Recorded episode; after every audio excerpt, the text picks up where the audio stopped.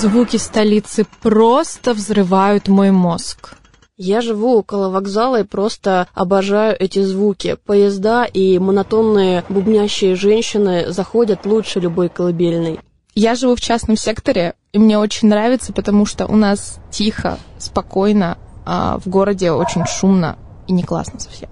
Я очень люблю засыпать под звуки машин. Я фанат тишины. Звуки большого города для меня вообще не камильфо.